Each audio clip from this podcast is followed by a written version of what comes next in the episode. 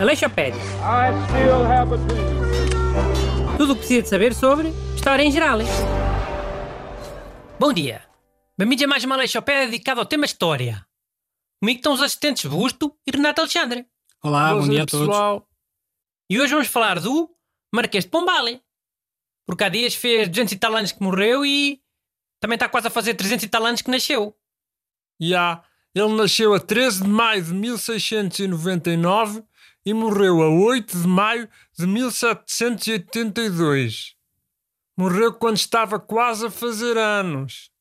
Boa sede. Sede? Mas sede porquê? Fazer anos é uma aflição? Só os garotos é que gostam. Ele já era um velho, tinha 80 e tal anos. Os velhos gostam um pouco de confusão. Também nunca sabem quem é que são aquelas pessoas todas lá na festa deles. Bom, para começar, há que dizer que Marquês de Pombal é uma das figuras mais controversas da história de Marquês de Portugal. Pombal era Sebastião José de Carvalho e Melo. Uma vez conheci um homem que era Sebastião Melo. Primeiro e último nome igual ao Marquês de Pombal, hã? O pai de um colega meu é Rui Veloso. Pá, estás a comparar o Marquês de Pombal com o Rui Veloso? Ah, eu não comparei. Só estava a dizer que também conheço uma pessoa que tem um nome igual a uma pessoa bué famosa. Fogo. Bem, mas falando então do Marquês de Pombal, ele era uma espécie de braço direito do rei. Se calhar é equivalente ao cargo de primeiro-ministro de agora. E é sobretudo conhecido... Ai, o António Costa é o braço direito do rei. Não sabia. LOL. Agora nem há rei.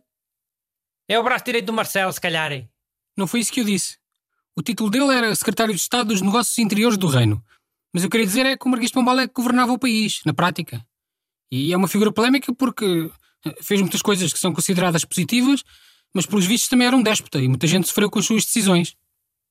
Mas o que é que ele fez de malvado? Oh, os nobres e a igreja é que não gostavam dele. Tinha muito poder. E antigamente as coisas resolviam-se a queimar pessoas. Oh, não era só isso, não é? Há decisões que já eram bárbaras há 200 e 300 anos, não é só agora. Pá, tá bem, eu sei. Mas acho que não é só por isso que dizem que o Marquês de Pombal divide opiniões. Ah, não? Então porquê que é? Pá, há várias razões. Uma delas é aquela porcaria daquela rotunda gigante em Lisboa. Qual?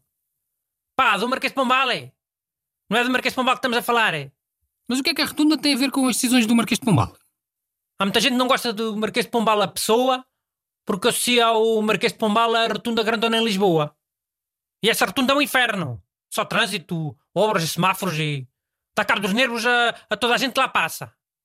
E depois o Marquês de Pombal, a pessoa, come por tabela, claro. Olha, às tantas, tipo inconscientemente, não é?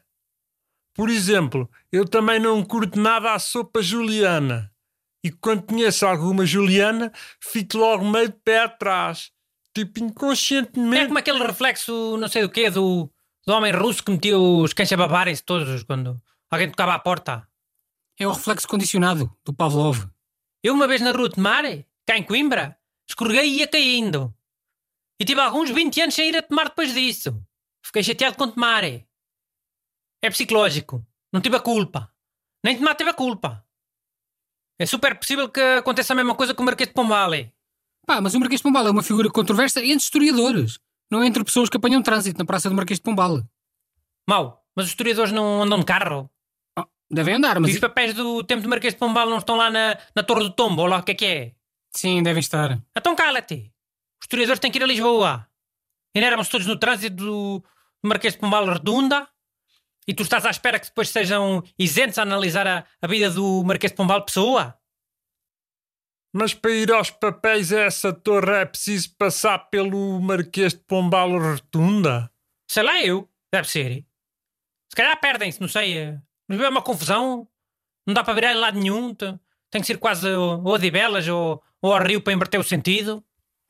Pronto, está bem. Olha, então para fechar, podíamos falar um bocadinho do terremoto de 1755. Foi um acontecimento central na vida do Marquês de Pombal. E há, foi ele que mandou reconstruir a Baixa. Por isso é que até se chama Baixa Pombalina. Mas olha quando o Marquês de Pombal mandou fazer as ruas maiores e os passeios largos, vieram logo os nobres e a igreja a resmungar, a perguntar: para que é tão largo? E sabe o que é que o Marquês de Pombal disse? Um dia onde achá-las estreitas. A sério? Mano, então acertou. Pois acertou. Se calhar já sabia que isto ia ficar um, um dia cheio de espanhóis a, a entupir os passeios todos.